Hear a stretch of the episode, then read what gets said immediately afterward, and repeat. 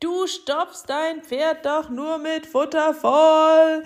Das haben sie mir zugerufen, als ich mit dem Klickern gestartet habe. Und es ist so ein Quatsch. Klickern ist großartig, es ist magisch, es ist der direkte Draht zu deinem Pferd, es ist ein Beziehungsverstärker, es ist Abwechslung im Training. Klickern kann so unendlich viel für dich und dein Pferd tun.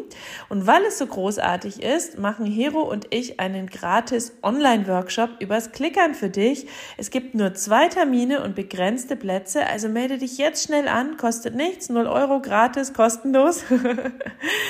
www.pferdeflüsterei.de slash clicker-workshop www.pferdeflüsterei.de slash clicker-workshop Sei dabei! Pferdeflüsterei to go, der Podcast für Pferdemenschen mit Herz. Heute mit Stallgeflüster, Experteninterviews.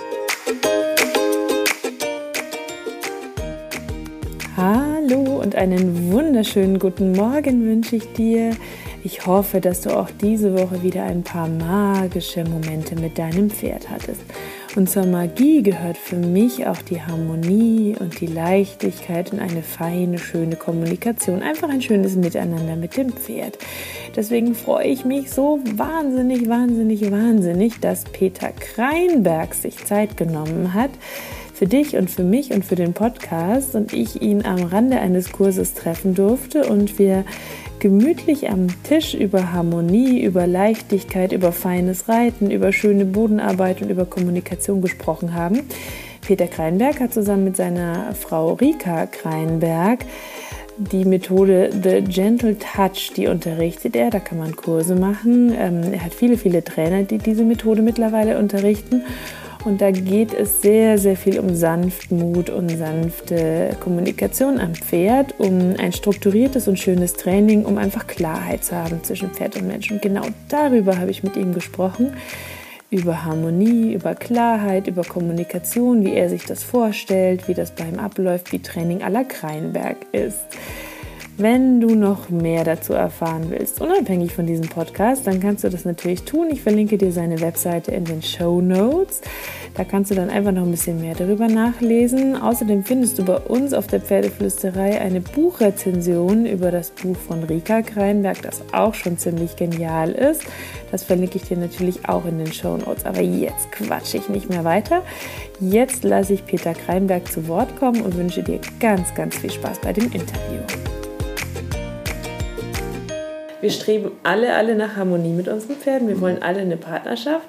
Ähm, aber wie können wir diese Harmonie erreichen? Also was wollen Pferde von uns? Wie wollen sie lernen? Wie können wir diese Partnerschaft bekommen? Ich versuche es immer so zu erklären. die größtmögliche Abwesenheit von Konflikten in einer Beziehung vermittelt den Beteiligten das Gefühl von mehr oder weniger ausgeprägter Harmonie, Übereinstimmung, Harmonie. Das Miteinander ist störungsfreier. Klingt Nun, nach einem schönen Ziel, würde ja, ich sagen. Das Ziel sollten wir anstreben. Das ist auch das Kernelement meiner Arbeit, auch der Methode, der Gentle Touch Methode. Also die weitestgehende Abwesenheit von Konflikten. Nun leben wir nicht in einer idealen Welt, also müssen wir uns erstmal den vorhandenen Konflikten, wie sie sich tatsächlich darstellen, stellen. Da gibt es natürlich unterschiedliche Bewertungen. Wenn ich mit einem Reiter, mit einer Reiterin, einem Reiter und seinem Pferd Erstkontakt habe, dann schaue ich mir an, wie die miteinander umgehen, dann höre ich mir an, was derjenige, diejenige zu sagen hat. Und dann sage ich jetzt, stelle ich mal eine Aufgabe, Beispiel im Grunde, wenn er ein Reiter ist, reite mal auf dem Zirkel, die drei Gangarten, versuch die Zirkellinie zu halten, tu es auf der linken Hand und äh, versuch, mach so, wie du es immer machst. Mhm. Und dann sehe ich schon im Grunde, dass in den verschiedenen vorgegebenen Parametern, also den fixen Punkten, ein Zirkel sollte ein Kreis sein. Kein Ei. als Beispiel. Äh, er sollte am einen Ende, am anderen Ende oder in der Mitte der Halle platziert sein, mhm. je nachdem. Mhm. Also haben wir eine räumliche Vorgabe. Lenken und Leiten ist hier gefragt. Mhm. Und dann merken wir schon beim Bestreben einer bestimmten Linie, die im Raume vorgegeben ist, zu folgen mit dem Pferd, haben wir Lenkungsprobleme und die Harmonie, wenn das Pferd von der Linie wegdriftet gegen meinen Willen, ist gestört. Wenn es meine Gedanken liest und auf der Linie bleibt, im Grunde habe ich das Gefühl, wir sind harmonisch unterwegs. Mhm. Das ist aber möglicherweise zufällig und nicht belastbar. Deswegen kann ich dann sagen, so, das wollen wir jetzt wiederholen. Und wenn zehnmal von zehn Versuchen der Versuch, eine Linie zu halten, gelingt, dann kann man wohl davon ausgehen, dass es nicht nur Gedankenübertragung war, sondern ein Dialog zwischen Reiter und Pferd stattgefunden hat, bei dem beide übereinstimmende Ideen entwickelt haben, es soll ein Kreisbogen und eine Linie sein. Also Überprüfungsmaßnahme für alle, die jetzt zuhören, wäre, ja. ich nehme mir eine Aufgabe, genau. die mache ich Minimum zehnmal hintereinander genau. und schaue, ob wir zehnmal das gleiche Ergebnis ja. erreichen. Also ein gutes Ergebnis wäre schon sieben von zehn. alles, was über fünf von zehn ist, ist positiv zu mhm. bewerten. Alles, was unter fünf von zehn ist, da sollte ich mir Gedanken machen, woran es liegt, dass hier noch Konflikte, Missverständnisse entstehen, die dann ja offensichtlich werden. Nun ist das nicht so schlimm, wenn wir in der Halle auf dem Zirkel reiten. Wenn wir Geländereiter sind, wenn wir Gebrauchsreiter oder Turnierreiter sind, dann bedeutet das also Geländereiter, mein Pferd läuft nicht auf der Linie, es geht in den Straßenverkehr rein und mein Auto, das von hinten kommt, fährt in mein Pferd rein. Ganz schlimm. Im Turniersport, naja, das Pferd hat die Übung nicht präzise gemacht, der Richter zieht mir Punkte ab und ich bin nicht Gewinner, sondern Verlierer. Da tut es nicht so weh. Also wir haben entweder nur im Konflikt mit Kontrollverlust einhergehend äh, Problemchen, die das Ego ankratzen, aber nicht für Pferd und Mensch oder die Umgebung von Nachteil sind. Aber es gibt natürlich Situationen, wo Konflikte und Missverständnisse zwischen Pferd und Reiter, übrigens vom Boden wie vom Sattel aus, natürlich auch negativste Folgen für das Wohlbefinden und die Gesundheit von Mensch, Pferd und Umgebung haben. Was für mich äh, bei Harmonie noch dazugehört in meinem Kopf, ist, sind Wörter wie Leichtigkeit oder Freude. Ja, also wir haben einen Zustand, bei dem jetzt die ab, weitestgehende Abwesenheit von Konflikten mhm. das Ziel ist. Wir sollten uns erstmal anhand einer Überprüfungssituation klar machen, wo haben wir die Missverständnisse, also die Probleme erkennen, die Missverständnisse, die Blockaden, die Fehlinformationen erkennen. Dafür braucht es in der Regel einen Ausbilder oder jemand von außen, der Kenntnis hat, draufschaut und hoffentlich wertneutral, einfach wie eine aufzeichnende Videokamera, den ist-Zustand, also das, was wirklich passiert, mehrfach reflektiert, erklärt, meine Augen haben gesehen, du hast jetzt gerade an der falschen Seite, an einem falschen Zügel, in der falschen Art und Weise etwas Falsches getan dysfunktionale reiterliche Hilfengebung. Deswegen ist dein Pferd falsch gelaufen. Nö, habe ich nicht. Doch, schau mal hier, ich habe ein Video. Wenn das derjenige, der zuschaut, sagt, dann gibt es die Eigenwahrnehmung des Reiters, dann diejenige desjenigen, der Rückmeldung gibt. Und jetzt müssen wir das Feedback, das man vom Ausbilder vielleicht einfordert, auch annehmen lernen. Da haben wir aber manchmal eine ganz andere Wahrnehmung. Da ist es heute mit den modernen Mitteln hilfreich, wenn ich manchmal sagen kann, schau mal her, wir haben es aufgenommen.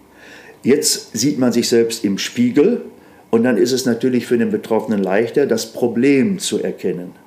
Harmonieabwesenheit. Wer kann es ändern? Wenn ich selbst eine Fehlfunktion verursache, dann kann auch ich nur das Problem lösen und nicht irgendjemand anders, auch nicht mein Pferd.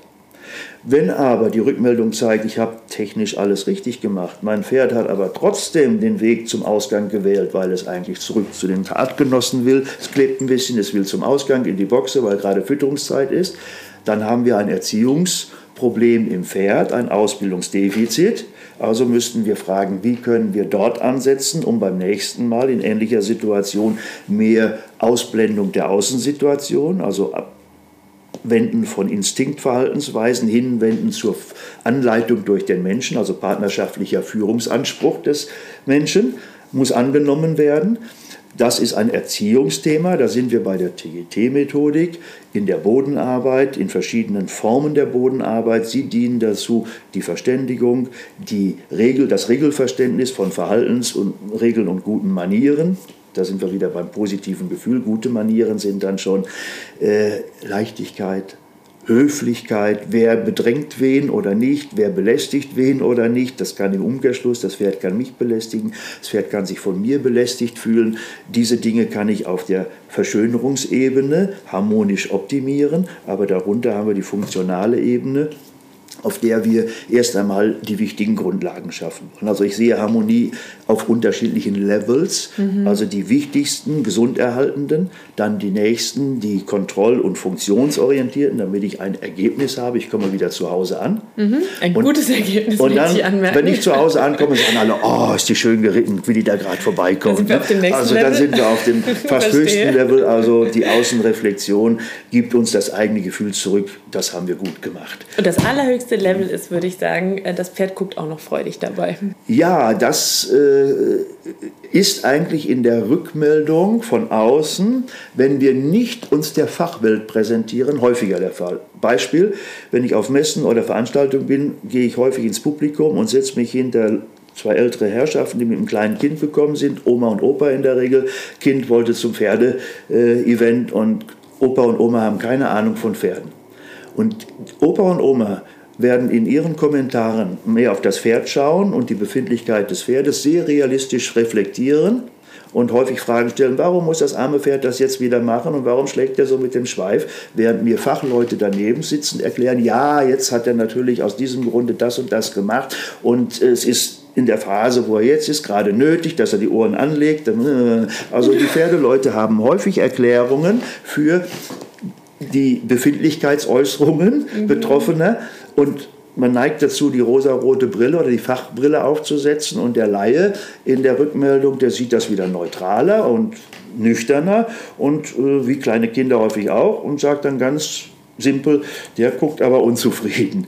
Da sind wir wieder bei der Befindlichkeit. Also da ist, das ist das höchste Kriterium, das wir anstreben sollten, dass wir ein bestimmtes Maß wechselseitiger Zufriedenheit am Ende von Lernprozessen haben. Also Abbauen von Konflikten mhm. bedeutet ja auf der Umkehrseite Verbesserung im Grunde des Wohlbefindens mhm. in entsprechenden Staffelungen. Und wenn wir nicht die weitestgehende, sondern die fast 99-prozentige Abwesenheit von Konflikten mhm. haben, dann ist natürlich auch ein Bewegungsgefühl wie auf der rosaroten Wolke möglicherweise mit dabei. Dann ist das Prinzip der Leichtigkeit da. Das Prinzip der Leichtigkeit ist aber nicht nur ein gefühltes, sondern es hat ja im Tun seine Wurzeln. Das heißt, etwas, was sich leicht anfühlt und leicht aussieht, muss gekonnt sein. Damit mhm. es gekonnt ausgeführt werden kann, muss es erlernt werden. Erlernen bedeutet, ich fange wieder mit Fehlfunktionen an, also mit Fehlhandlungen, Disharmonie, Disharmonie und jetzt ja. muss ich lernen, vorübergehende Stadien der Disharmonie nicht als falsch und schlecht zu sehen, sondern ich kann nur zur verbesserten Harmonie kommen, wenn ich in der reduzierten Harmoniephase, also noch nicht vollständige oder nur zeitweilige oder noch totale Abwesenheit von Harmonie, sachlich bleibe und Lösungen suche. Die Lösungen können bei mir liegen, indem ich mich verändere. Anleitung vom Reitlehrer, Ausbilder, wie auch immer, Trainer. Versuch doch mal ähm, jetzt mit den Hilfen oder mit deiner Handlungsweise äh, alternativ zu dem, was du üblicherweise machst, einen anderen Ansatz. Wie das im Einzelnen aussehen kann, muss man schauen.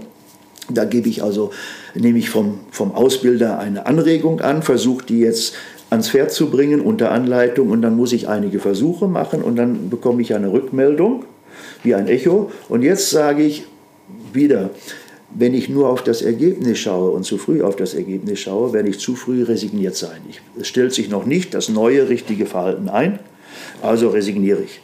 Damit werde ich selten zum Erfolg kommen. Wichtiger ist es, dass wir jetzt lernen, Abwesenheit von Harmonie, 20 Mal emotionsfrei die nicht funktionierende Handlung zu wiederholen, dabei aber zuversichtlich zu sein und alles zu tun, das, also selbst das Richtige zu tun, in der Hoffnung, dass die beteiligten anderen irgendwann in unseren Rhythmus einstimmen, in unsere Handlung einstimmen und wir dann plötzlich ein Miteinander für wenige Schritte haben.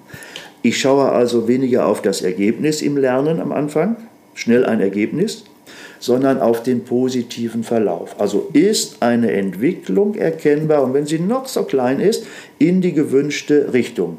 Dafür muss ich mir Teilziele stellen, mit dem Trainer zusammen oder selbst, und natürlich Fernziele. Und solange ich eine kleine positive Entwicklung fühle, sehe, erkenne und andere sie auch sehen, bin ich in meinem Tun auf dem richtigen Wege. Da muss ich nur, Geduld kommt jetzt das berühmte Wort, es kommt nicht von allein. Ich muss also weiter tun, auch mit ein bisschen Frustration vielleicht verbunden, aber weitermachen, weitermachen. Und auf einmal macht es Peng, das ist die Erfahrung aus 50 Jahren Arbeit mit Menschen und Pferden. Dann ist die Erkenntnis der Durchbruch da und aus dem Gegeneinander wird ein Nebeneinander, Miteinander und aus dem Miteinander wird dann ein verschmelzen und zusammenwirken, sodass aus zwei Körpern, das ist das Ideal an mhm. Harmonie, fast wie ein Körper die Bewegung im Grunde und Geist und Körper in der Bewegung zusammenfließen. Das ist so die Kunstform des Reitens, die wir in allen Jahrhunderten so als oberstes Ideal anstreben. Und insofern ist auch die Dressurausbildung des Pferdes und die Dressurausbildung des Reiters muss dem vorangehen. Der Reiter muss sich selbst einer Dressurausbildung unterziehen, indem er Bewegungsverhalten verändern lernt. Vom Zweibeiner auf dem Boden zum Draufsitzen, Vierbeiner auf dem Pferderücken werden und entsprechend seine eigenen Körperbewegungen, sein Körpergefühl auf diese neue Situation erstmal abstimmen lernen. Ich muss mich also selbst als Dressurpferd sehen und mühsam neue Bewegungsmuster und Gefühle erlernen. Und dann kann ich sie einem Pferd anbieten und das Pferd kann sie erkennen. Und wenn es sie erkennt, kann es sie annehmen. Und wenn ich es motivieren kann, durch Anreize, die ich setze, sie anzunehmen zusätzlich, dann wird das Pferd das öfter tun. Und jetzt kommen wir in diesen berühmten Flow-Zustand. Also das ist dann das Wohlgefühl, wo wir unseren Zielen sehr nahe sind. Und da sagte mal ein von mir sehr geschätzter äh, Reiter Richard Hinrichs. Wir sehen uns auf verschiedenen Messen und Veranstaltungen immer manchmal morgens beim Abreiten, wenn die anderen noch ein bisschen schlafen. Wir sind Frühaufsteher. ja, sagt er, das sind dann die wenigen Augenblicke im Leben, für die wir leben, ein ganzes Leben lang morgens so früh aufstehen. Das heißt, wer diese Vorstellung hat, einen dauerhaften Zustand des harmonischen Miteinanders mit einem Pferd zu gewinnen, der wird möglicherweise enttäuscht bleiben. Mhm. Es gibt am Anfang nur kurze Momente des Aufflackerns, da könnte es mal hingehen. Dann ist die Hoffnung und das Vertrauen, wenn man Erfahrung hat, mehrere Pferde gearbeitet hat, weiß man, aha, man wird auch die Ziele erreichen, mehr oder weniger. Und dann merkt man auf dem Weg dorthin, wie viel Talent hat das Pferd, wie geeignet ist es, wie viel Talent hat man selbst mit diesem individuellen Pferd, das muss auch passen. Wenn es gelingt, wie auch immer, über die Konfliktebene in eine Anleitungsebene des praktischen Tuns, die Konflikte zu minimieren, dann brauchen wir immer noch für den Kopf, für das Wohlbefinden, ein inneres Konto, bei dem Minus und Plus immer in die Waage gebracht werden und auf der Plusseite möglichst immer mehr landet als auf der Minusseite in der Wahrnehmung. Setzt aber alles voraus, dass ich ziemlich genau weiß, was ich da tue, damit quasi aus der, ich sag mal, ähm, kontrollierten Disharmonie Richtig. nicht mhm. wirklich ähm, Fehltraining entsteht ja, oder extreme Frustration genau. oder ein Hinweggehen ja. über Bedürfnisse des Tieres, weil genau. ich etwas als ähm, ich sag mal, kurzfristige Disharmonie begreife, mhm. aber eigentlich ist es wirklich ein Nein, gerade ja. aus bestimmten mhm. wirklich triftigen Gründen des Pferdes mhm. zum Beispiel. Jeder einzelne Schritt, den das Pferd tut, ist eine Möglichkeit, dem Pferd zu zeigen und zu helfen, so hätte ich es gerne oder so hätte ich es gerne nicht. Wenn wir so Training verstehen, dann ist nichts dem Zufall überlassen, dann wird ein Pferd ganz schnell, ich habe es heute hier im Seminar gehabt, in einer Ecke, wir haben das in diesen Ecken sind immer Probleme. Da stand ein Lautsprecher, war ein echtes Problem. Ich habe mir zehn Minuten Zeit genommen, mit dem Pferd nur an dieser Ecke Schrittchen für Schrittchen zu arbeiten und ihm Gelegenheit zu geben, die Erfahrung zu machen, es kann das Vorderbein rechts außen in Richtung der Ecke, wo der Lautsprecher steht, bewegen, einen Zentimeter. Und wenn es das tut, dann bin ich zufrieden. Wenn es rückwärts gehen will, bin ich nicht zufrieden. Grenze setzen, wenn es zu mir will, bin ich nicht, also mich bedrängen will, bin ich nicht zufrieden. Ich sage nein, hier nicht, nein, da nicht, auch vorwärts nicht. Es wird das alles anbieten und nach einer Weile, das ist noch kein Nein, weil ich auch nicht sage, wo soll es hin, es muss auch nicht zum Objekt hingehen, aber irgendwann merkt es, der Weg ist versperrt, der Weg ist versperrt, es will eine Lösung haben, wir wollen alle eine Lösung haben und jetzt setzt es ein Millimeter oder ein Zentimeter den entsprechenden äußeren Vorderfuß in Richtung des Objekts hin. Es hat sich selbst überwunden. Wenn ich diesen Millimeter erkenne, dann ist das der erste Schritt von einer Million Schritte möglicherweise, an dessen Ende dann irgendwann eine spektakuläre Leistung des Pferdes steht. Also wir sind quasi bei einer, ähm, ich sag mal, sehr großen Kleinschrittigkeit im Training. Exakt. Und wie sagst du dem Pferd, nein, hier nicht, hier ist die Grenze, das möchte ich nicht? Das ist ein Lernprozess, der fängt äh, wieder systematisch an und jetzt sind wir eigentlich bei der TGT-Methode, denn es ist methodisches, systematisches, langfristig angelegtes, kleinschrittiges Handeln notwendig, um Bewegungslernen zu vermitteln. Kognitiv bewusst, also theoretisches Lernen, eine Mathematikaufgabe zu lernen, das kann ich, wenn ich nicht wenn ich intelligent genug bin und die Vorstufen des Wissens erworben habe, kann ich in relativ kurzer Zeit logische Zusammenhänge kognitiv durch auswendig Lernen verinnerlichen und dann wieder reproduzieren. Bewegungslernen ist ein viel mühsamer Prozess. Da scheitert es eben bei Pferden und Menschen dran, was verstanden wurde, wo man also eine Absicht im Kopf entwickeln kann, machen die Beine noch nicht immer genauso mit, macht der Körper nicht genauso mit.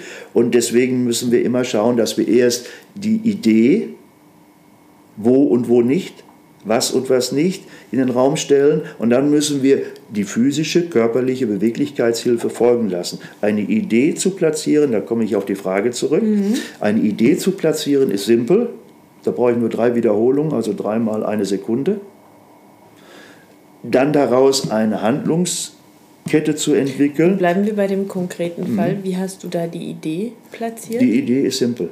Wenn ein Pferd die Wahl hat, sich zwischen zwei Orten zu entscheiden, dann wird es den Ort wählen, an dem der größte Komfort, Komfort wartet und der geringere Diskomfort. Also klassisches Horsemanship, so wie man es kennt?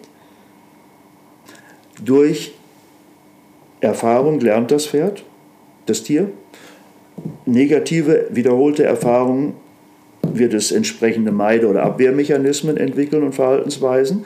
Bei positiven Empfindungen, auslösenden Erfahrungen, denen wird es zustreben, die wird es wieder suchen. Mhm. In der klassischen, so klassischen Konditionierung kann man Situationen, zufällig oder gestaltet in Lernsituationen, präsentieren und dann wird das Pferd im Grunde selbst eine Entscheidung treffen können. Wenn wir jetzt als Menschen einbezogen sind, mhm. Beispiel, ganz, ganz simples Beispiel, damit Pferde auf einer Koppel bleiben, bauen wir einen Zaun drumherum, sonst mhm. würden sie laufen, wo sie wollen. Also wir setzen eine Grenze. Pferde ihrem Wesen nach sind gewohnt, Grenzen zu respektieren, also No-Go-Areas zu respektieren und Grenzlinien nicht zu überschreiten. Das ist ihre Überlebensstrategie in der Natur. Sie müssen wissen, wo sie ihre Füße hinsetzen und besser nicht hinsetzen. Sie lernen durch Erfahrung in einen Kaktus, geht man nur einmal mit der Nase rein und versucht hineinzubeißen, weil der so schön grün aussieht. Dummerweise hat der Stacheln. Die Erfahrung negativ, das Pferd wird aus der Erfahrung lernen. Also hier es hat etwas getan, hat eine schlechte Erfahrung gemacht, wiederholt das vielleicht nochmal und sagt dann, na, na, das ist eine Regelmäßigkeit, das mache ich nicht nochmal. Umgekehrt, ein ähnlich aussehender grüner Gegenstand, ohne Stacheln, riecht etwas anders, das Pferd geht wieder vorsichtig ran, kostet ihn, schmeckt lecker. Es wird sehr bald unterscheiden lernen, zwei fast ähnlich aussehende Gegenstände. Den einen kann man essen, der schmeckt gut, den anderen sollte man nicht hineinbeißen, der piekst. So lernen Pferde. Wie geht das jetzt hier im interaktiven Bereich? Genau, deswegen frage ich so mhm. nach, weil viele ja sagen, mach es komfortabel für das Pferd oder es gibt ja tausend Begriffe dafür, aber jeder füllt das ja mit einem anderen Leben und was Richtig. der eine als fein betrachtet, mhm. betrachtet der andere schon gar nicht mehr als fein. Ja, da sind wir ja schon in einem ganz wichtigen Punkt, da fehlt die Neutralität. Da ist eine Wertung drin. Und wenn ein Mensch mit einem Pferd interagiert, dann ist die Frage, ob er sich als einen Umwelteinfluss sieht, wie ein Kaktus, wie ein Baum. Wie siehst du dich? Wie ein Regentropfen. Oder ob er sich als eine Bezugsperson sieht, mit einem Anspruch, in einer Sozialpartnerschaft eine bestimmte Funktion auszuüben. Das sind zwei ganz unterschiedliche, auch aus der Sicht des Pferdes, ganz unterschiedliche Punkte. Und die entscheidende Frage ist da nicht so sehr, wie ich mich sehe dann oder der Mensch sich sieht, sondern die entscheidende Frage ist, wie interpretiert das Pferd, das betroffene Pferd, den Menschen?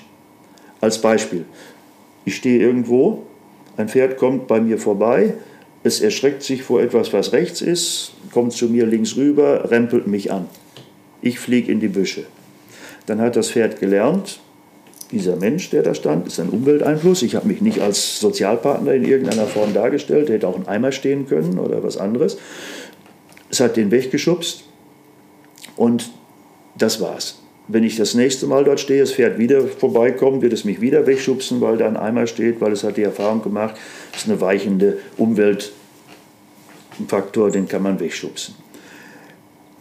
Wenn ich jetzt dort stehe, das Pferd kommt, will zu mir rüber, ich sehe das rechtzeitig, stelle meinen Ellbogen so scharfkantig raus, im spitzen Winkel, bin immer noch bereit auszuweichen, wenn die große Masse die kleine Masse doch wegschieben will.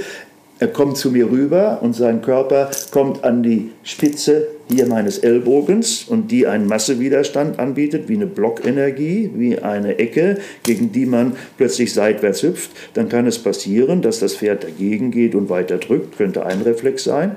Ein anderer Reflex könnte aber sein, es merkt, da ist ein Massewiderstand, wertneutral. Ich nenne das die Blockenergie, wertfrei, mhm. statisch. Und dann wird es aus Erfahrung sagen, wenn so eine Masse da ist, ein Baum zum Beispiel, da drückt man besser nicht gegen in der Hoffnung, dass der zur Seite geht, da muss ich um den Baum herum. Ist das Pferd im Wald groß geworden, hat es gelernt, um Bäume herumzugehen, dann wird es, sobald es diesen Kontakt fühlt, nicht mehr weiter drücken, sondern aus Erfahrung. Bist du aber theoretisch immer noch ein Umweltgegenstand. Ich, richtig. Ich sehe mich selbst dann als Umweltgegenstand und das Pferd sieht mich als einen Block Umweltgegenstand. So, damit lernt das Pferd erstmal nur, wenn es an Den mir vorbeikommt, der, an, an jemand, der so aussieht wie ich und dort steht, da macht man besser einen Bogen rum. Da haben wir noch keine soziale Beziehung geprägt, sondern einfach, das Pferd hat eine Wahrnehmung, hat einen Wiedererkennungswert und wenn der Gegenstand dort steht, ein Auto kann man nicht wegschieben, das probiert man einmal, ein Traktor und eine Schubkarre kann man wegschieben als Beispiel.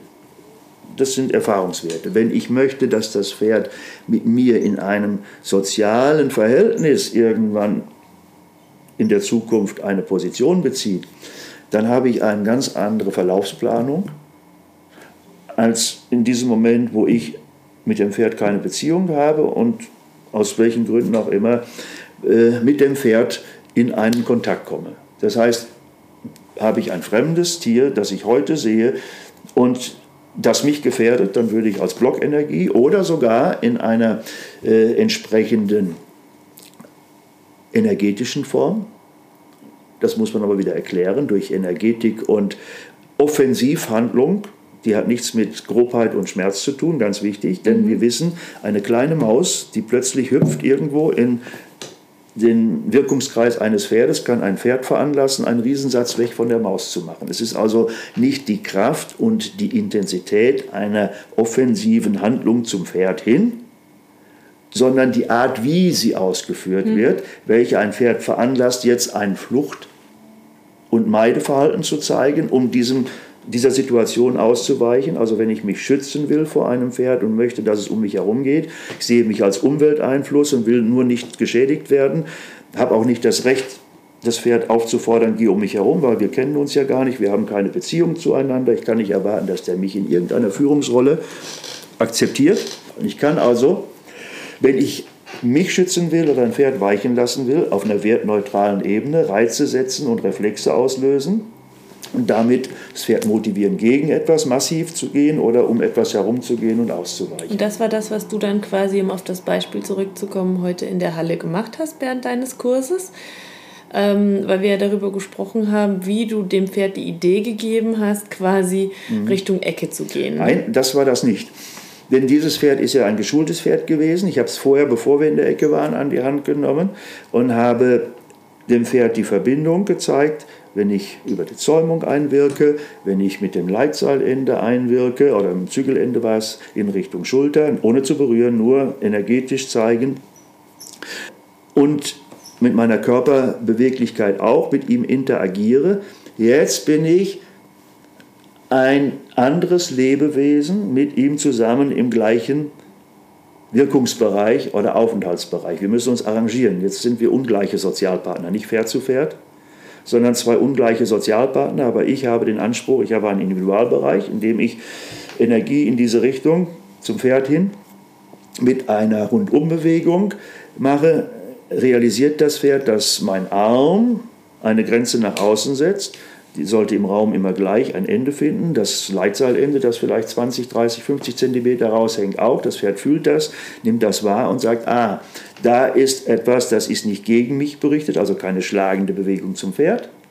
Auch keine berührende, mal ja, mal nein, sondern die bleibt im Raum, rotieren und immer 20 cm neben der Pferdeschulter fällt das Seilende herunter, fällt herunter. Das Pferd realisiert also, es hat einen gewissen Abstand. Wenn es den nicht unterschreitet, kommt es nicht in den Rotationsbereich des Seilendes hinein. Sollte es jetzt aber zu mir hinkommen, dann laufe ich mit dem Pferd ein bisschen los. Jetzt läuft es ein bisschen, eiert ein bisschen rum, kommt dann von sich aus in den Rotationsbereich, dann touchiert das Seilende, das vorher nicht duschiert hat, jetzt die Pferdeschulter. Warum? Weil das Pferd seine gedachte Linie, seinen Ort verlassen hat und in den Bereich des rotierenden Leitseilendes gekommen ist. Es ist auch nicht meine Hand, die zum Pferd hin eine offensive Führungsrolle vornimmt, also eine stoßende Bewegung, schlagende Bewegung macht, sondern die rotiert nur das Ende des Seils. Das Ende des Seils rotiert im Raum. Das ist quasi die Entscheidung des Pferdes, dass es ähm, dem Seil nicht näher kommen möchte. Jetzt kommen wir zum Verstehe. entscheidenden Punkt. Mhm. Mir ist es wurscht, ob es zu mir hinkommt oder von mir weggeht. Ich fühle mich auch nicht bedroht. Ich will ihm aber in Zukunft eine Botschaft geben. Wo ist die Grenze zur einen Seite, zur anderen Seite bin ich ja nicht, auf der gegenüberliegenden Seite habe ich keine Begrenzungsmöglichkeit derzeit, da werde ich aber mit dem Pferd an der Bande entlang durch die Ecke gehen, also wird die Begrenzung die Bande sein und dann das Objekt, das es meiden will, es wird aber ein Objekt in der Ecke, das weiß ich, sich nach mir hin von der Linie wegdrücken, nach außen schauen und mich bedrängen. So, dann käme ich in den Bereich hinein, wo ich bedrängt wurde. Genau das ist passiert bei der Besitzerin, die vorher mit dem Pferd durch die Ecke gehen wollte. Dem Pferd zeigte, schaute die, das Objekt in der Ecke an. Beide haben geschaut, gestanden, sind weitergegangen. Pferd hat sich im Weggehen erschreckt und springt ihr dann in den Individualbereich in die Hacken rein. Sie erschreckt sich und springt auch noch zur Seite. Pferd hat hier die Bestätigung bekommen, wir müssen beide flüchten, es war doch was in der Ecke. Deswegen bin ich da überhaupt ans Thema gegangen. Also ich gehe wieder zurück auf mein Beispiel. In der Vorübung habe ich zwischen uns etwas geklärt, nämlich ich will nichts von ihm, es will nichts von mir, aber zwischen uns gibt es ein klares Hinweisschild, bitte nicht unterschreiten, hier ist im Raum ein Endpunkt gesetzt. Dann sind wir ein bisschen gegangen, noch nicht in der Ecke dort, wo es brenzlig wurde. Das Pferd ist mal ein bisschen zu mir rangekommen, das Ende touchiert, das Pferd geht wieder nach draußen. Ich rotiere weich weiter, es touchiert nichts. Das Pferd lernt also, das Rotieren hat keine Bedeutung, es zeigt nur, wo ich besser mit der Schulter nicht sein sollte, einen gewissen Abstand zu halten. Das ist eigentlich in wenigen Schritten erarbeitet. Jetzt gehe ich in Richtung der Ecke des Objektes, bevor das Pferd das erste Mal stutzt, große Augen bekommt und anhalten will oder zu mir drängen will, ganz wichtig, halte ich das Pferd an. Durch einen Impuls rückwärts wirkend auf die Zäumung, das kennt, es ist ein gerittenes Pferd, tok, tok, das Pferd steht. Dann lasse ich es von meinem Leitseilende beeinflusst mit einer nachgebenden Hand in Richtung Kopf. Weiterhin die Überlegung, was kommt jetzt? Ah, auswärts und vorwärts ist eine Möglichkeit. Vorher habe ich das Seil rotieren lassen. Immer wenn das Pferd im Grunde in Bewegung war, außen blieb, habe ich es kurz auspendeln lassen. Immer wenn es wieder ruhiger, langsamer wurde, habe ich es wieder aktiviert und in die Bewegung hinein mit einer leichten Vorwärtsenergie wieder das Pferd ein, zwei Schritte vorwärts gehen lassen, dann wieder auspendeln lassen. So bekommen wir dann auch oder haben wir dann eine Dynamik reinbekommen, dass ich einen Schritt auslösen können. Und jetzt ist wieder ganz wichtig das Timing. Wenn ich den Oberschwung oder Unterschwung mit dem Leitseilende, mit der Energetik, die dahinter ist, aktivierend auf das äußere Vorderbein in der Schwebephase abstimme, Spielbeinphase, Schwebephase, dort den Impuls setze, dann wird es für das Pferd eine natürliche Reaktion sein, ein bisschen auswärts das Bein und vorwärts zu setzen. Wenn ich dann das Seilende auspendeln lasse, bisschen, dann hat das Pferd die Verknüpfung Energiesteigerung. Ich gehe ein bisschen nach außen, das fällt leicht, weil ich gerade in der passenden Phase bin. Also setze das äußere Vorderbein von mir weg, auswärts, vorwärts, auspendeln lassen. Ich habe das Pferd noch nicht berührt. Jetzt hat es die Idee, aha, ich kann die energetische Drucksituation, das nennen wir Bubble, durch Nichtberührung, aber Energie zwischen zwei Körper aufbauen, energetischen Druck aufbauen. Nicht gegen, sondern dazwischen. Ganz wichtig ist, dazwischen baut sich etwas auf, wie so ein Luftballon, der aufgeblasen wird. Eben nicht Fokus auf den Kopf des Pferdes, nicht Fokus auf die Schulter des Pferdes. Ich will, dass du weichst, sondern schau, was du daraus machst. Aus diesem Timing wird dann mit der Rhythmik, dass ich sogar das Vorwärts äh, seitwärts, auswärts, vorwärts, seitwärts, auswärts des äußeren Beines schon auslösen kann, praktisch durch die Energetik.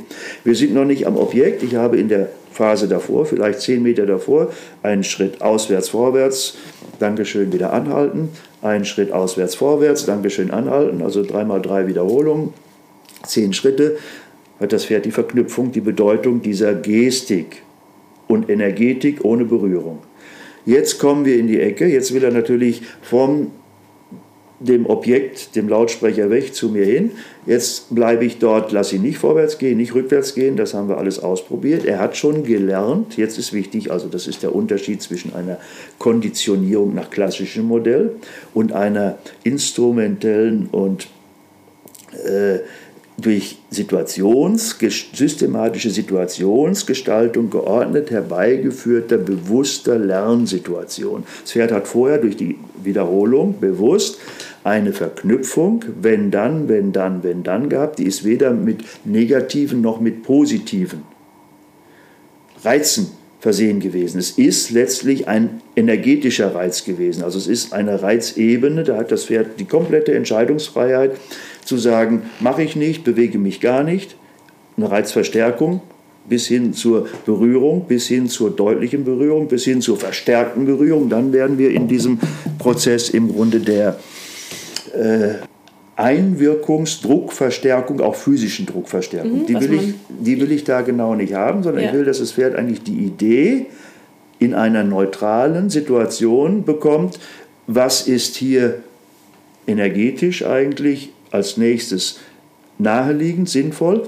Dadurch durch die Wiederholung haben wir dann schon die entsprechende Wiederholungskette und das kann ich jetzt nutzen, wenn wir in der Ecke sind. Dann hat es aber bis zu diesem Moment, und jetzt ist eine soziale Beziehung schon entstanden, es hat ein Vertrauen aufgebaut, dass ich nicht Druck mache, um es irgendwo hinzuschicken. Ja, du schenkst ihm natürlich ein Stück weit Klarheit dadurch. Es, genau, es hm. kann Zusammenhänge für sich ordnen und sagen, wenn ich einen Schritt vorwärts tue, dann hört dieses energetische, animierende und das ist mir das wichtige Wort. Die Animation, eine Motivation, eine Animation hört auf, kann ich wieder durchatmen, dann werde ich wieder angeregt, angeregt und das kann man vergleichen mit körpersprachlicher, energetischer Mimik. Es gibt wenn ich in einen Raum reingehe und äh, die Leute versperren mir, die sie dort passiv herumstehen, den Weg zu einem Zielort, wo ich hingehen möchte, dann bleibe ich stehen und finde den Weg zum Zielort nicht. Ich müsste ja aktiv etwas tun. Wenn aber diese Leute plötzlich einfach nur zur Seite gehen ein wenig und eine Gasse bilden, dann ist plötzlich Draw-Energie, ein Sog da, in diesen Freiraum hineinzugehen, ohne dass ein Druck von hinten da ist, der mich schiebt. Wenn ich dem Pferd also auf der Innenseite einen energetischen Push-Druck gebe, ohne zu berühren, also einen energetischen Druck. Auf der Außenseite ist Raum genug da, wo das Pferd sich in einen druckfreieren Raum bewegen kann. Dann sagt die druckfreie Seite, komm her zu mir, hier ist weniger Wind als Beispiel. Du gehst natürlich auch immer nur weiter sozusagen, wenn du merkst, das Pferd hat nicht so viel Stress, es kann auch noch mitdenken, zuhören agieren. Wir ne? sind die ganze Zeit auf der kognitiven Ebene. Das Pferd hat die ganze Zeit ein Ohr bei mir, ein Auge bei mir. In dieser Situation jetzt, deswegen ist es sehr schwer, das am Nichtfallbeispiel deswegen zu erklären. frage ich so genau. nach, dass man das versteht, weil ja. das Ding ist, Energie und energetische Hinweise mhm. und so, das sind Begriffe, die mhm. werden mittlerweile ja sehr viel mhm. verwendet, aber jeder versteht was komplett anderes darunter. Richtig. Wie wird meine Idee zur Idee des anderen? Das ist übrigens die Botschaft des die Horsemanship, sogenannte Horsemanship begründenden Tom Dorrance. Wie wird meine Idee zur Idee des anderen, nicht nur des Pferdes? Damit setze ich ein Rätsel in den Raum, gebe dezente Anreize negativer Form, also etwas möglicherweise als Variante nicht zu wählen, aber ich habe die Freiheit, es zu tun und es würde auch gehen. Und eine andere Option, Die muss also im Raum als Möglichkeit erkennbar sein. Wenn ich mich für die entscheide als Betroffener, dann hat das für mich Vorteile. Dann wird es bequem. Dann mhm. hat es Vorteile, wird es bequem, andere Vorteile, was auch immer. Und jetzt wird praktisch meine Idee zur Idee des Pferdes. Irgendwann will das Pferd den Fuß vorwärts setzen, nach auswärts setzen. Und wenn ich an dem Punkt bin, dann habe ich plötzlich, da sind wir bei dem Begriff der Partnerschaft und nicht bei der Führung und bei der Dominanz und bei Druck, Zwang und so weiter. Wir sind in einer zwanglosen Ebene. Das Pferd hat das Recht, zu diesem Zeitpunkt Nein zu sagen. Und ich muss die Geduld aufbringen, jeden Millimeter neu die Idee wieder neu herauszuarbeiten und zu warten, bis das Pferd, das sehe ich am Auge, am Ohr, in seinem Muskelspiel und in der Vorphase schon, wenn es bereit ist, ich muss auf das Pferd warten, bis es den Gedanken formuliert, den Fuß hebt und bewusst den rechten Fuß in diesem Falle auswärts eine Hufbreit setzt. Und dann kommen wir am Objekt später an, der Stressfaktor. Jetzt hat das Pferd gelernt, dass ich ihm vermitteln kann, wo es seine Beine hinsetzen. So habe ich es auch erklärt. Das ist das Prinzip später der Dressurausbildung auch, wenn wir dem Pferd helfen wollen, besser zu werden in der Bewegung. Nicht Dressur als Mittel, damit wir glänzen können, sondern wenn wir das Pferd geschickter, athletischer, geschmeidiger und äh, elastischer machen wollen, dann müssen wir ihm helfen, seine Beine anders zu setzen. Wo soll es die anders hinsetzen und wie, welches Bein soll es setzen. Und dann sind wir eigentlich bei der Bodenarbeit beginnen, in der allerersten Phase. Übrigens fangen wir da beim Führtraining an, in der Ideenvermittlung. Und jetzt hat das Pferd alsbald eine Idee. Das Pferd bekommt einen visuellen Reiz, es bekommt einen gefühlten energetischen Reiz durch die Schwingung des Leitseilendes. Und in der späteren Form, in der folgenden Form, wenn wir jetzt nicht bei diesem Thema bleiben wollen, sondern jetzt losgelöst vom Objekt auch in der Ecke, unserem Pferd jetzt Führung geben wollen, dann wird die Berührung auch noch verknüpft. Wir sind dann bei The Gentle Touch ja. sozusagen angekommen. Wir sind nicht mehr bei dem Pferd in der Halle, das mhm. nicht zu dem Erschreckensobjekt ja. möchte. Ähm, Teil dessen ist die Bodenarbeit energetische Bodenarbeit, aber ihr baut dann irgendwann auch die Berührung ein, um ins Reiten zu kommen. Genau. Also das Entscheidende ist ja, wenn ich auf einem Pferde sitzend, reitend, im toten Winkel, Blickwinkel bin, dann kann es alle visuellen, zuordnenbaren Zeichen und Signale, die es vom Boden aus gelernt hat, nicht mehr bekommen von uns aus. Es fehlt ihm also wichtiges Element und damit ist die Verständigung dem Pferd zu vermitteln, was es wann, wo, wie tun soll, plötzlich gestört. Konflikte, Irritation. Deswegen holen wir natürlich gerade in der Leitseilarbeit, also arbeiten auf eine Distanz 3, 4, 5 Meter. Am Boden? Am Boden, ja. Holen wir das Pferd noch in seinem Lernsystem, es schaut, was andere tun, also andere Pferde, andere Menschen, und dann können wir mit unseren körperlichen Bewegungen, energetischen Bewegungen dem Pferd natürlich Hilfestellung geben, Anregung geben, wo und wie es sich bewegen soll. Und jetzt verknüpfen wir das schon in der Bodenarbeit mit taktilen Reizen, so die, der Fachbegriff, also mit Haut-Tastsinn ansprechenden Berührungsreizen. Das ist ein Unterschied zu den Einwirkungen, bei denen wir durch Druck, also muskulären Kraftdruck, ein bisschen Kraftdruck reicht schon, den Muskelsinn ansprechen. Also wir bleiben wie bei einem Touchscreen-Bedienungs-iPhone auf der Oberfläche und die Art, wie wir die Oberfläche berühren, wirklich den Haut, den Tastsinn, die taktile Reizsetzung. Wir Menschen nennen das in der Wahrnehmung haptische Wahrnehmung, also wie fühlt sich etwas an, nicht wie stark drückt es oder zieht es an uns, wie fühlt es sich an der Oberfläche an. Das verknüpfen wir. Da fangen wir eigentlich beim simpelsten Vorgang an, dem Führtraining. Simples Beispiel, das Halfter wird jetzt zu einem Übermittlungsmittel, nicht mehr Druck, damit das Pferd mitgeht, nicht mehr Druck, damit es nicht irgendwo hingeht, sondern wir beginnen mit dem Halfter durch eine entsprechende äh, Impulsgabe an Nase unter dem Kinn, also unter dem Kinn von hinten nach vorne. Knotenhalfter in dem Nein, Fall? Nein, das ist ein Stallhalfter in diesem mhm. Fall, weil das, äh, wir nehmen das Stallhalfter aus einem simplen Grunde für diese Übungen. Das Knotenhalfter aufgrund seiner Beschaffenheit hat unten einen sehr langen Weg, wenn wir über das Anfassen am Führseil, äh, Leitseil unterhalb des Hakens dort anfassen und wollen dann eine Verbindung mit den Halfterkindteilen zum Kopf machen, Impulse setzen, dann müssen wir ganz lange Wege gehen, haben eine sehr lange Reaktionszeit und können damit nicht präzise einwirken. Haben wir das Halfter, idealerweise auch so verschnallt, dass es nicht zu locker ist, genügend Spielraum, aber dicht am äh, an der Nase anliegt, dann können wir auf ganz kurze Wege mit ganz wenig Handbewegung von hinten nach vorne, von außen nach innen, von innen nach außen und von rückwärts auf den Nasenrücken, also von vorne nach hinten rückwärts einwirken. Wir können also rund um das Pferd am Halfter sensorische Reize setzen, vorwärts, rückwärts, rechts, links und sogar aufwärts und abwärts. Den Kopf, mhm. den Hals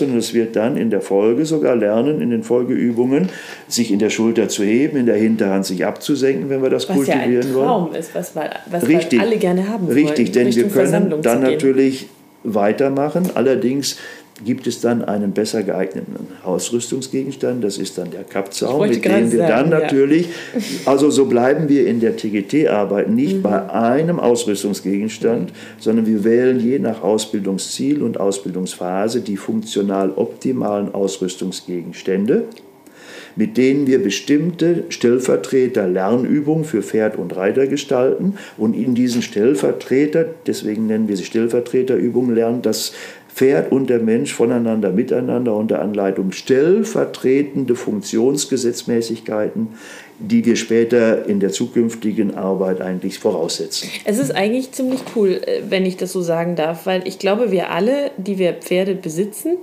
und Freizeitreiter sind ja zwangsweise Ausbilder unserer Pferde. So sage ich es auch immer. Genau. trainieren ja mit ihnen jeden Tag und der Reitlehrer kommt dann vielleicht alle vier Wochen vorbei, vielleicht genau. auch nicht, je nachdem, oder der Bodenarbeitstrainer. Und deswegen glaube ich, ist so eine Form von Struktur und so ein Schritt-für-Schritt-Training, was mich und mein Pferd fortbildet, natürlich ziemlich genial. Ich kann also mit Leuten Spaß haben beim Reiten und wir können auch mal juxen. Das habe ich immer gern auch getan.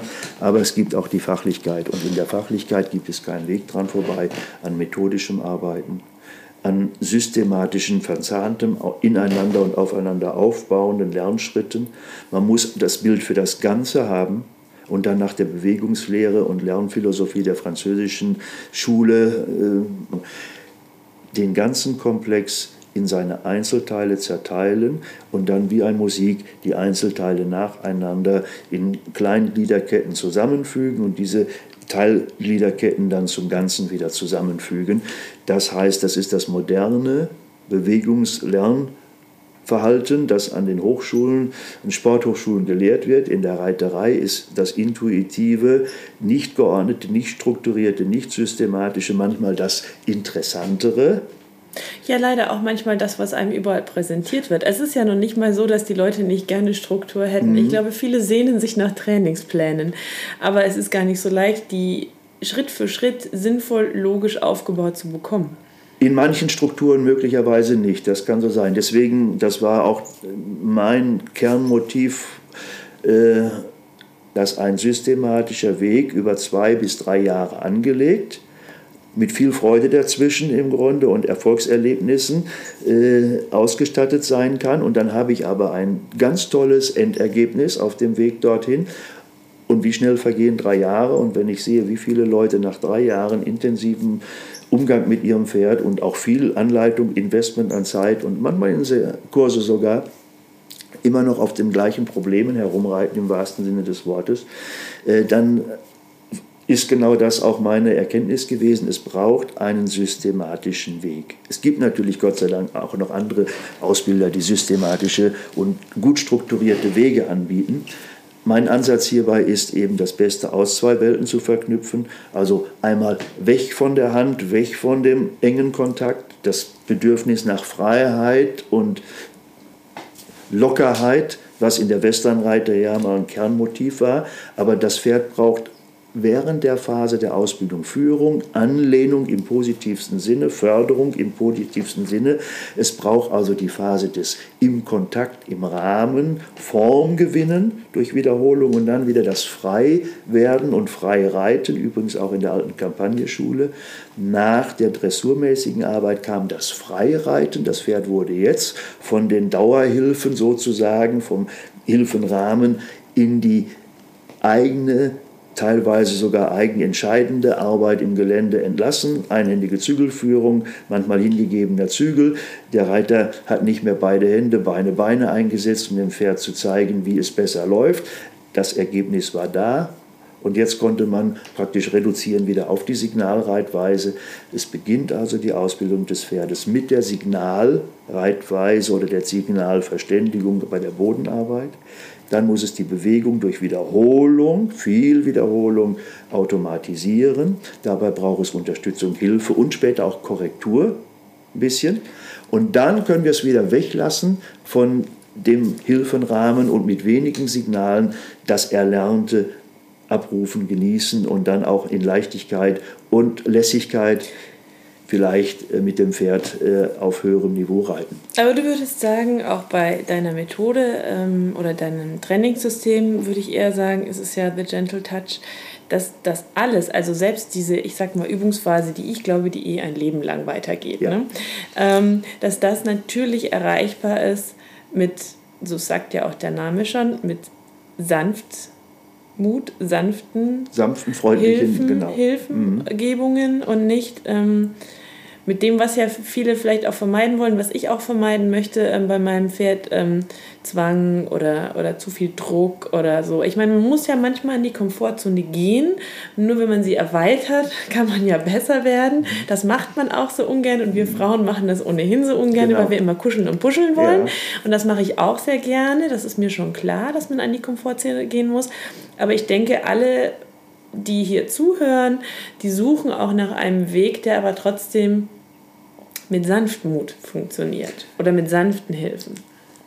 Also zwei Dinge sind äh, für die innere Präparierung, wenn ich einem Pferd gegenübertrete und ausbilden will, schulen will, vermitteln will, formen will, verhalten. Und das tun wir ja letztlich alle. Alle, Natürlich, ob wir wollen oder Tag. nicht. Das Selbst so. Wenn, wenn wir ein Pferd wollen, haben, dann tun wir das. Das müssen genau. wir. Also eigentlich ja. sollten wir akzeptieren, das Pferd lernt immer, auch immer von uns. Es liegt an uns, wie präpariert wir sind, ob es Gutes von uns lernt und Fruchtbares daraus wird oder ob es Ungutes lernt und Unfruchtbares daraus wird. In dem Begriff The Gentle Touch, gentle bedeutet sanft oder freundlich, je nachdem, wie wir es interpretieren. Beides ist drin. Das ist einer der Gründe, warum ich in der Leitzahlarbeit, der Bodenschulbasisarbeit, der TGT-Methode nicht mit einem sogenannten Horseman Stick arbeite, arbeiten lasse. Ich habe nichts gegen äh, Tuschierpeitschen, Gärten, Longierpeitschen, selbst äh, wenn jemand mit dem Stick arbeiten will, soll es tun. Ich habe nichts dagegen. Aber wann immer wir ein Instrument, mit dem wir nachdrücklich Zwang ausüben können, in den Händen halten oder an den Beinen haben, werden wir in diesem Bewusstsein etwas anders agieren, als wenn wir nichts in den Händen hätten und wissen, wir haben nichts in den Händen. Und dieses Gefühl der Hilflosigkeit nicht verstärken zu können und physischen Zwang ausüben zu können, möchte ich sehr zum Nachteil der betroffenen Personen in diesen ersten Phasen des Lernens bewusst etablieren. Da stehe ich dann mit meinem Leitsalende. Das ist dann so 60 Zentimeter lang, mit dem wedel ich in der Luft herum. Und mein Pferd guckt sich das an und lacht mich aus. Hätte ich jetzt einen Stick in der Hand, eine Gerte, würde ich einmal tsch machen und dann würde er wissen, was das bedeutet. Jedes Pferd in Deutschland hat schon mal die Erfahrung irgendwo irgendwann gemacht mit einer Schlagbewegung und mit einer Gegenstand, Berührung, Schlagerfahrung.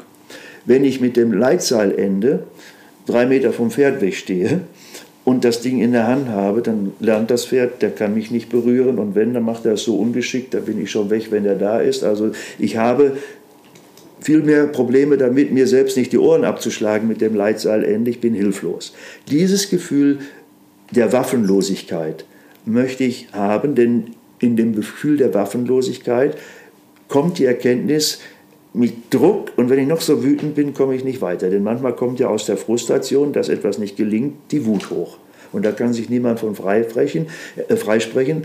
Er will zwar dem Pferd nicht ungerecht gegenüber auftreten, aber wenn er wütend wird, dann tut das doch manchmal. Da kann sich auch der Pferdeliebhaber, Pferdeliebhaberin nicht von freisprechen. In dieser Situation lerne ich, es bringt nichts, außerdem sind wir noch da und immer wenn jemand wütend wird, nehmen wir ihn aus der Situation raus, lassen ihn ein Glas Milch trinken, dann darf er wieder ans Pferd gehen. Und dann geht das. Aber was ich lerne ist jetzt, Ich muss einen anderen Weg, den der Verständigung mit begrenzten Mitteln finden, um meine Idee zur Idee des Pferdes zu machen. Ich muss warten lernen, bis das Pferd die Idee aufnimmt und annimmt. Und dann kann ich erst, das nennen wir dann geregelte Reizverstärkung, dann kann ich, wenn das Pferd die positive Erfahrung gemacht hat, dass wir im Zweifel nicht doch energisch Zwang ausüben, sondern dass wir die Lösung, und wenn es noch so lange dauert, die Lösung finden müssen durch Überzeugung und Gestaltung. Dann kann ich hingehen und sagen, so, jetzt wird die touchierende Berührung vom an den Körper fallen. Also ich lasse das Seil propellern. Das Pferd hat inzwischen überhaupt keine Angst, wenn das oder irgendwelche Ressentiments, wenn das Seil herumpropellert. Im Gegenteil, wir haben es auf den Körper fallen lassen, damit das Pferd sich nicht erschreckt. Und jetzt kommt das Seil und wenn es herunterfällt, dann hat es eine gewisse energetische Fallberührungsintensität. Und das Pferd geht mit dem Ohr und was war das? Da ist was auf meinen Körper gefallen. Und jetzt kann ich von da auf einer Stufe von 1 bis 10 das Seil ranfallen lassen, etwas mehr ranfallen lassen, dann vorsichtig, das lernen wir, gezielt rotieren, bis das Ende des Seiles berührt, die Haarspitzen berührt, also streift, touchieren. Touchieren heißt berühren, nicht schlagen oder ähnliches. Mhm. Und jetzt hat das Pferd wieder taktile Reizsetzung, die Fliege landet, die Fliege landet und ist ein bisschen, wenn sie da rumkrabbelt und mm, ein bisschen unangenehm. Und wenn das Pferd die Erfahrung gemacht hat, da ist jemand lästig wie eine Fliege und das ist meine Botschaft. Mit Kraft könnt ihr es nicht ausrichten. Ihr habt keine Machtmittel in der Hand, mit denen ihr Angst auslösen könnt, keine Einschüchterungsinstrumente. Jetzt könnt ihr nur noch lästig sein wie eine Fliege. Und meine Botschaft ist, jede Fliege bringt ein Pferd dazu, sich zu bewegen, wenn es sich nicht bewegen will. Eine Fliege könnte sogar zielführend, wenn sie den Plan hätte, ein Pferd dazu bringen, irgendwo hinzulaufen, an einen bestimmten Punkt. Sie muss nur immer an der richtigen Stelle lästig sein. Und die Fliege tut auch nicht weh. Genau, nicht wirklich weh. Aber sie ist lästig, so lästig, dass das Pferd sich entscheidet, diese Diskomfortzone zu verlassen. Jetzt darf ich als Fliege nicht verfolgen, sondern muss nur immer da sein, wo das Pferd nicht sein soll. Übrigens wie ein Rennschreiter, der eine Rinderherde irgendwo hintreiben soll. Der muss immer schon da sein, wo sie nicht hin sollen. Dann werden sie dahin laufen, wo sie hin sollen. Und das Pferd hat auch immer die Möglichkeit zu sagen, das ist jetzt zu viel, was du von mir möchtest. Ähm, ich kann das gerade wirklich nicht aus irgendwelchen Gründen. Eigentlich hat es theoretisch diese Möglichkeit, aber praktisch gar nicht die Notwendigkeit, denn alles, was wir von ihm wollen, ist, dass es einen Schritt nach links, nach rechts, vor oder zurück macht. Das also soll, kleine Schritte, die jeder. Also es soll nicht Kunststücke lernen, sondern okay. es geht nur darum, mhm. lenken, leiten, jetzt ja, jetzt nein. Wir arbeiten nur in der normalen Schrittarbeit und in der ruhigen Trabarbeit, Übergänge, also Gangartwechsel dann in den Trab rein am Leitseil. Und es geht darum, dass wir eben über, jetzt, wir waren ja beim Touchieren, bei der Reizverstärkung, denn ich will ja zum Reiten kommen. Ich muss also dem Pferd nicht nur sagen, welchen Körperteil es wann und wie bewegen soll. Ich muss ihm später auch noch Haltung, Form und Energetik vermitteln. Also brauchen wir in der Berührung eine Differenzierung. Eine Schenkelhilfe ist nicht gleich monoton, dann ist sie abstumpfend, das Pferd blendet sie aus, sondern sie muss in der Differenzierung fein, mittel, deutlich werden, sie muss höher, tiefer, weiter vorne, weiter hinten kommen. Aus einer Wadenschenkelhilfe wird eine Rotationshilfe, die von hinten nach vorne streift, eine Pendelhilfe, die antippt. Also wir haben ein hohes Maß an Differenziermöglichkeiten in der Berührung, mhm. die das Pferd interpretieren lernen kann. Und das können wir durch die Berührung in der Boden, wir sind wieder, gehen zurück auf die Bodenarbeit, ins Leitseil. Damit werden drei Hauptberührungsthemen vermittelt. Kopfkontrolle nenne ich das. Das heißt, wer lernt also, hat es schon beim Führtraining gelernt, von außen nach innen, von innen nach außen, von hinten nach vorne, von vorne nach hinten gibt es Berührungssignale auf der Nase. Die bedeuten einmal etwas für die Gesamtbewegung im Raum, also rückwärts, vorwärts, langsam, schnell, rechts, links. Und für den Körperteil Kopf, Hals, hoch, runter, vor, zurück, links, rechts. Immer zweigleisig. Entweder beides, Bewegung im Raum plus Haltungsveränderung, Körperteilveränderung oder nur Bewegung im Raum mit steifem Hals zum Beispiel noch. Später ist das Ziel weich, aber am Anfang reicht auch erstmal das steife Pferd, geht vorwärts oder rückwärts. Kopfkontrolle, dann Schulterkontrolle, die durchgängig beim Reiten das Allerwichtigste wird in der Zukunft. Das Pferd lernt also immer nur von der direkten Seite her das Zeigen und Berühren, Touchieren an der Schulter, am Ellbogen, am Buggelenk Bedeutung hat und es lernt praktisch sich jetzt in der Schulterführung durch Berührung führen zu lassen. Dann müssen wir das Pferd lehren, mit dem Hinterbein unterzukreuzen, um mit der Hinterhand von uns wegzuweichen. Wir sind immer noch am Boden. Ja, wir sind immer noch am Boden, am Leitseil. Ja. Diese Hinterhandkontrolle kann es in zwei Form, Ausprägungsformen geben. Wir sollten beide in die Balance bringen. Häufig sehe ich Pferde, die das sogenannte Disengaging the Hindquarters gelernt haben, also den One-Rein-Stop. Also das Pferd kreuzt hinten, kommt zum Halt und geht mit der Nase dann zum Menschen hin. Wenn die Pferde das übermäßig gelernt haben, wissen sie, wie sie den Menschen auch abschalten können. Immer wenn sie jetzt vorwärts geschickt werden, wir treiben irgendwo hinten, werden sie nicht vorwärts aktiv werden in ihrer Energetik vorwärts, sondern sie scheren aus mit der Hinterhand, schauen uns an, kommen zu uns hin, bedrängen uns sogar und 90 von 100 Frauen werden dann kurzfristig überrascht sein, ausgeschaltet sein. Das hat das Pferd bei zwei, drei Wiederholungen erkannt und ab jetzt macht das eine Pferd das dezent und das andere sehr rüpelhaft und kann somit jeder Leistungsforderung für Energie nach vorne wir kommen nicht mehr zum Treiben, für Schubentwicklung, für Fleißentwicklung, sich entziehen, indem es einfach um die Vorhand wendet, uns anschaut und möglicherweise zu uns hinkommt. Das ist eines der am meisten ausgeprägten Missverständnisse aus einer guten Idee heraus, Hinterhandkontrolle zu bekommen, aber einseitig nur im Disengaging. Also müssen wir das Disengaging, das also aus dem Schub herausnehmen, koppeln und jederzeit wieder ins Engaging, also ins Schieben und Vorwärtsbringen, wandeln können. Beides in Balance gebracht, Disengaging und Engaging, finden wir dann beim Reiten in den Seitengängen wieder. Wenn eines von beiden nicht da ist, das Pferd nur noch seitwärts geht, ohne vorwärts, haben wir ein Meideverhalten entwickelt, das wir schwer auflösen können. Harmonie dahin. Und bei der Bodenarbeit ist es also auch wichtig für mich, dass wir a. die lineare Verknüpfung systematisch zum späteren Reiten mit immer gleichen Bewegungs- und Verständigungsmechanismen im Sinn haben, also eine lineare Ausbildungsfolge von der Bodenarbeit bis zum Reiten. Es ist also, um es zusammenzufassen, es ist sehr strukturiert. Ja. Ähm, es ist schon Arbeit mit Energie und Druck ohne Leckerli, aber sanft und fein und möglichst wenig Berührung und wenn lästig wie eine Fliege mhm. und nicht mehr. Mhm. Und es ist äh, Klarheit für das Pferd durch Wiederholung. Ja. Mit dem Langfristziel Vorbereitung aufs Reitpferd. Ja. Klarheit beim Pferd insofern, als dass es lernt, bestimmte Körperteile, hier vor allem die Beine, auf Anleitung anders zu bewegen, als es das selber vorhätte oder täte. Erstmal in Richtung und Tempo und später für Haltungsförderung. Jetzt sind wir die ganze Zeit ein Stück weit auch beim Pferdekörper. Mhm. Ähm, ähm wir wollen ja auch ähm, als liebevoller Freizeitreiter die Pferdeseele mitnehmen. Mhm. Wie ist denn da eure Erfahrung? Also motiviert diese Klarheit die Pferde? Sind die da mit Freude dabei? Man, man kennt ja manchmal auch den Stolz von dem eigenen Pferd, wenn mhm. es wirklich eine Leistung erbracht hat und sich in seinem Körper wohler fühlt und mitentwickelt mhm. und so. Mhm. Aber wie nehmt ihr da die Pferdeseele mit?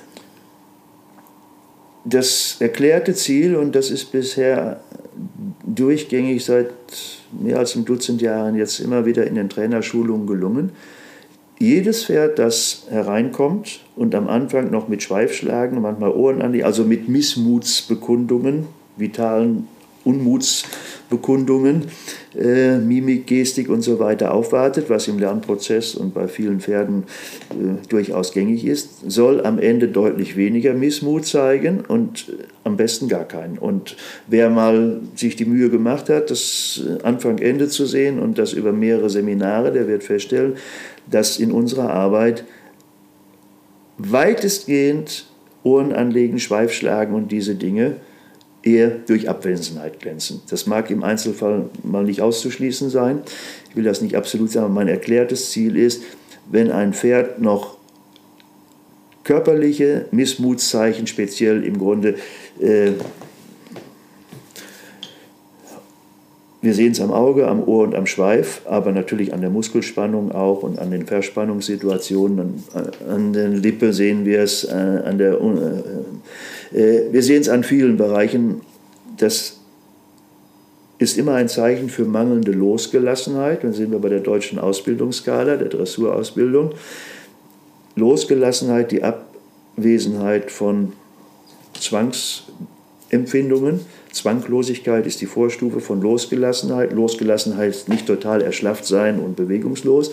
Losgelassen heißt Verständnis haben für die Situation, vertraut sein mit der Situation, Eigeninitiative ein Stück weit mitbringen, Fremdbestimmung und Fremdanleitung aber akzeptieren lernen. Wir haben den wichtigsten Teil noch nicht besprochen. Am Anfang gibt es unheimlich viel Benefit, positive Rückmeldung und Erfahrung für ganz wenig Leistung. Und wenn wir ein Stück weit für die positive Erfahrung konditioniert sind und wollen immer wieder ganz wenig, brauchen ganz wenig zu liefern, bekommen viel dafür zurück, dann werden wir 100 mal einen Zentimeter geben. 100 mal einen Zentimeter. Am Anfang muss ich 100 mal fragen, um einen Meter weit zu kommen. Da wir in Dreierrhythmen arbeiten, wird es einfacher. Erst will ich einen Schritt, Dankeschön, 100 Mal. Dann will ich drei Schritte als Bewegungskette.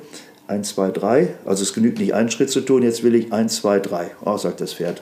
Einmal war einfach, jetzt kriege ich auch 1, 2, 3. Ist auch nicht anstrengend, haben wir schon so oft 1, 1, 1 gemacht, kriege ich 1, 2, 3. Wir machen nicht sehr lange 1, 2, 3. Dann sage ich, jetzt wollen wir eine Neunerkette haben. 1, 2, 3, durchatmen, 1, 2, 3, durchatmen, 1, 2, 3. Wir haben beim Durchatmen Absenken der Energie, in mir selbst runterfahren, immer noch das Belohnungselement, das realisiert das Pferd. Der Endorphinausschüttung findet wieder statt, weil energetisch hier rauf, runter, rauf, runter, eine Wellenbewegung entsteht, der Flow-Zustand entsteht und das Pferd beginnt jetzt in Dreier-Serien zu arbeiten. Also schnell haben wir 9er Serien. 3 mal 9 sind 27. Hier wird schon interessant, wenn wir 27 Schritte in einer Flowkette haben, wo nach jedem dritten Schritt oder zweimal drei Schritte einmal ausatmen genügt. Sind wir in einem wunderschönen Rhythmus, den man auch in Wien gern pflegt im Grunde. Und jetzt kommt schon, bitte, wir reden nur von Schritt mhm. und Trab und nur darüber, dass wir, Mensch und Pferd, zu einem Tanzpaar werden, ohne tanzen zu wollen, ohne jemals das Wort tanzen zu verwenden. Aber wir werden rhythmisch, wir werden in einen Flow-Zustand kommen. Wir haben eine immer wiederkehrende Wellenbewegung von leichtem Ansteigen und Abschwellen und alle drei bis neun Schritte gibt es eine dicke Belohnung im Grunde. Dankeschön. Das ist ja französisches Prinzip, das ist nicht neu, das, bitteschön, das ist altes, bewährtes, traditionelles Horsemanship, nicht das neue, moderne für die Show. Mhm. Das ist das Klein, Klein, Klein, das unspektakulär, langweilig für Zuschauer ist, das für die Betroffenen selber unattraktiv ist, wenn ich mich nicht an diesen kleinen Schritten, die keine Riesenfortschritte bringen, aber Abwesenheit von Konflikten. Wenn ich nicht mit Abwesenheit von Konflikten im Klein-Klein zufrieden bin. Niemand schaut mir zu, weil das ist noch so baby-mini klein, so langweilig. Es ist nichts, wo man sich mit produzieren kann. Es ist etwas, das tut man, weil man weiß, hier ist die Dosierung homöopathisch genau richtig, je nach Pferd unterschiedlich. Und jetzt kommen wir zum zweiten Teil. Wenn ich das konditioniert habe, dann kann das Pferd später auch mit mentalem und physischem Druck problemlos umgehen.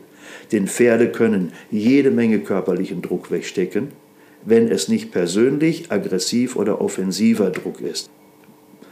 Ein Pferd kann jede Menge aushalten, physisch und mental wenn es mit sich und der Umwelt im Reinen ist und keine Furchtgefühle hat, keine Angstgefühle hat oder keine Unsicherheitsgefühle hat, dann ist es extrem belastbar. Ein Pferd sagt mit den Beinen Ja. Mhm. Ganz simpel. Wenn es mir gelingt, das Pferd zu animieren, einen Fuß zu setzen in eine Richtung, wie ich das möchte, das ist für das Pferd überhaupt kein Problem. Das macht es intuitiv den ganzen Tag. Es setzt den Fuß nicht dahin, wo es selber will, hat sich nicht ausgedacht, sondern es reagiert auf Umwelt und setzt den Fuß dahin, wo es sinnvoll erscheint. Also das denkt er nicht intuitiv, tun wir auch. Wir gehen um den Baum herum, da diskutieren wir nicht lange, alle soll ich um dich herum gehen, wir sehen, da ist ein Baum, gehen wir herum, die Erfahrung sagt, der geht nicht weg, wenn wir dagegen. Wenn da ein Busch ist, da gehen wir dran vorbei, auf geradem Weg, wir wissen, die Äste kann man wegstreifen, das kitzelt nur, das sind Lernerfahrungen. So bewegt sich das Pferd. Wenn das Pferd lernt, ich bin manchmal wie ein Busch und manchmal wie ein Baum. Es gibt Push-Energie, Draw-Energie, Block-Energie. Diese drei energetischen Felder sind universell. Wenn ich lerne mit diesen drei, mich selbst als Menschen, einmal mit einer Push-Energie, Block-Energie, Draw-Energie, mhm. kannst du kaum widerstehen. Da hat dein Körper sogar sich nach vorne bewegt um zwei mhm. Millimeter Grad. Für das, alle, die es jetzt nicht gesehen haben, weil alle zuhören, so. äh, Peter Greinberg ist ein Stück nach hinten. Ja, also diese drei energetischen Felder, mhm. die wir konstruieren, gestalten können, wenn wir damit systematisch umgehen, ist das ein, für ein Pferd ein so klares Profil. Damit kann es wunderbar arbeiten. Ich kann diese Energiefelder aber auch natürlich in den Raum stellen. Ich kann eine Blockenergie irgendwo vor das Pferd stellen, indem ich einen Fokus dort, also meinen visuellen Fokus, meine Bewegungsrichtung dorthin gehe und dann auch noch mein Leitseilende dort fallen lasse, wo das Pferd gleich sein soll. Und das Pferd wird anhalten und dort vorstehen bleiben, obwohl ich nichts gemacht habe. Wenn wir also lernen, systematisch mit Grundgesetzlichkeiten, die es immer schon gegeben hat, bewährte Grundsätze im Umgang mit Pferden, in der Ausbildung von Pferden vom Boden und vom Sattel aus. Diese bewährten Grundsätze in unser Handlungsrepertoire wieder zu übernehmen. Wir haben das alles, die Fähigkeiten in uns. So, und wer sich jetzt aber für deine Vorstellung von Training interessiert, wir haben da ja auch sehr ausführlich drüber gesprochen, ähm, wie kann er das denn lernen? Das ist relativ einfach. Ab dem Jahr 2020 ist es, also ab nächstem Jahr, haben wir eine ganz äh, nochmal überarbeitete Struktur. Wir bieten also in den verschiedenen Regionen in Deutschland, Norden, Westen, Süden, Mitte und ein bisschen im Osten, mehrfach im Jahr, also drei, zweimal, dreimal, manchmal auch viermal in der jeweiligen Region, Wochenendseminare, zwei Tage oder verlängerte um einen Tag, drei Tage Seminare an. Und jeder kann dort in eines dieser Seminare kommen, ganz gleich auf welchem Ausbildungsstand er ist, mit welchem Pferd er kommt und welche Reitweise. Voraussetzung, das Pferd lässt sich in einer kleinen Gruppe von drei Leuten so weit, dass es in Schritt und Trab, wenn es ein ganz junges Pferd ist oder ein Anfänger, äh, Pferd ist im Grunde oder jemand, der sich noch unsicher fühlt, Wiedereinsteiger ist, in ganz ruhiger Arbeit im Grunde arbeiten. Es sollte nur kein Problempferd sein, das jetzt außergewöhnliche Verhaltensweisen zeigt, also starken Korrekturbedarf hat. Aber jeder, der. Er sollte halfterführig halfterführig bei der Bodenarbeit oder auch beim Reiten im Grunde. Wir bieten Bodenschulseminare Reiten an.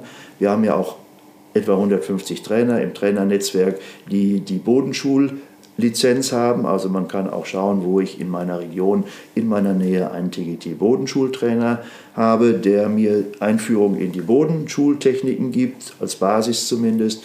Dann haben wir aber die Möglichkeit, darauf aufbauende, weiter fördernde Hilfestellungen zu geben in unseren Seminaren, die Rika und ich ausführen. Dann haben wir diejenigen, die sagen, ja, ich möchte aber schon über einen Zeitraum von ein bis zwei Jahren jetzt eine Begleitung haben. Und dann geben wir denen ein kleines Programm mit. Die kommen also in den Kurs, wir machen eine Bestandsaufnahme beim ersten Mal, dann bekommen sie ein kleines Trainingsheftchen mit. Wir können auch ein bisschen Videocoaching vereinbaren, also be begleitet, erstmal angeleitetes Arbeiten mit einer Trainingsempfehlung auch, mit einer Ablaufstrategie, einem Trainingsplan dem kann der individuell folgen, der Teilnehmer, die Teilnehmerin. Dann irgendwann nach zwei, drei oder vier Monaten kommt man nochmal wieder zur Überprüfung, Auffrischung und Weiterentwicklung, wieder das Begleitprogramm. Und so nehmen einige Leute auch in der Vergangenheit schon über zwei, drei oder manche vier, fünf Jahre begleitend immer wieder die Möglichkeit war, in einem unserer Seminare sich anleiten zu lassen, dann begleiten zu lassen. Dann fällt man natürlich auch wieder ein bisschen in alte Verhaltensmuster zurück. Oder das Pferd hat eine Auszeit, da muss, oder ein junges Pferd, Pferd hat sich geändert. Und so begleiten wir gern die Leute. Und das macht es natürlich einfacher, weil wir in einem strukturierten und systematisch aufgebauten Ausbildungssystem sind. So kann jeder sich weiterentwickeln, seine Ziele definieren. Wir können auch individuell helfen, diese Ziele zu erreichen. Ja, das klingt nach einem ziemlich ausgefeilten Konzept, würde ich sagen, mit sehr vielen Bausteinen und Schritten. Ähm, ich verlinke das alles in den Show Notes. Mhm. Ähm, ich verlinke auch eure Website und eure Bücher in den Show Notes. Ähm, ich danke dir sehr für das Gespräch und ähm, die ausführlichen Informationen. Und ähm, sage wie immer zu den Hörern, da musst du jetzt auch durch, dass ich mich sehr, sehr freue, dass Sie zugehört haben, dass ähm, wir uns dann nächste Woche wieder hören und krault eurem Pferd einmal dick und fett das Fell von uns. Ganz genau.